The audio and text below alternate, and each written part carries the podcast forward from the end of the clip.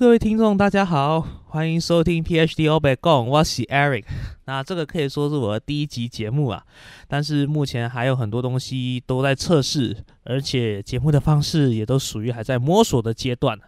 不过这个 PhD 欧北共主要就是以一个当了三十年的穷学生的角度来探讨周围发生的事情，包括像政治、全球化政策以及各样的人情冷暖，都可以在这里听得到哦。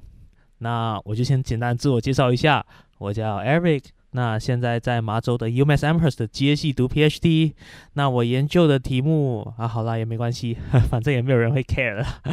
但是在这个节目啊，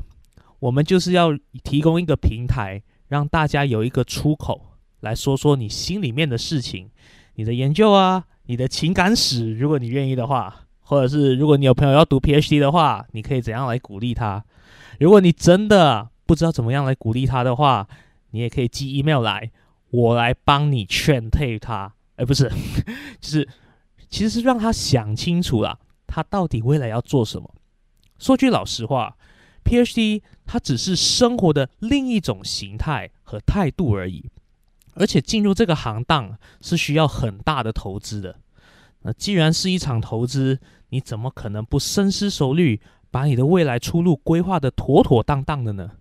虽然说我不是什么王牌的升学顾问，也不是什么 GRE 三二零的神人，但是来了美国以后发生的鸟事也不算少啊。我也是辗转才来到麻州开始我的 PhD 生涯的，所以久病成良医嘛，也算是跟大家有一些经验谈呐。那另外我也才刚刚博士班二年级，只是个菜鸟，也才刚拿到我的博士候选人资格。但是我是花了四年的时间才拿到这个资格的，所以中间有些故事，以后有机会也可以跟大家来分享。那有很多人以为 PhD 呃不就是一直往上读而已吗？环境也还是在大学，还有什么冷什么人情冷暖这些东西呀？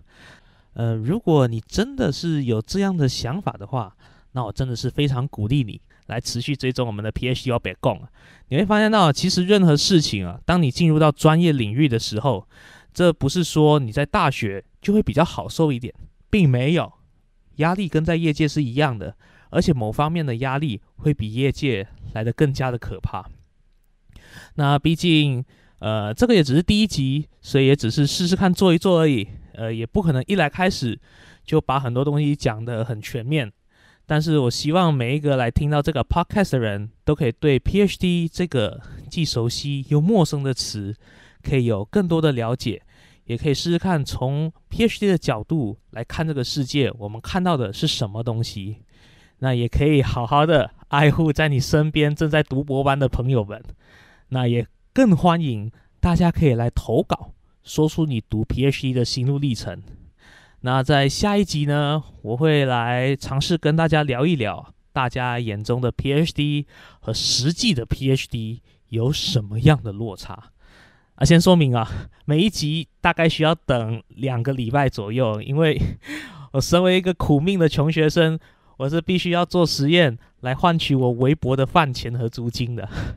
但是还是很诚恳的，希望大家记得追踪我这个 YouTube。以后我弄清楚要在哪一个平台上架呢，一定会跟大家说的。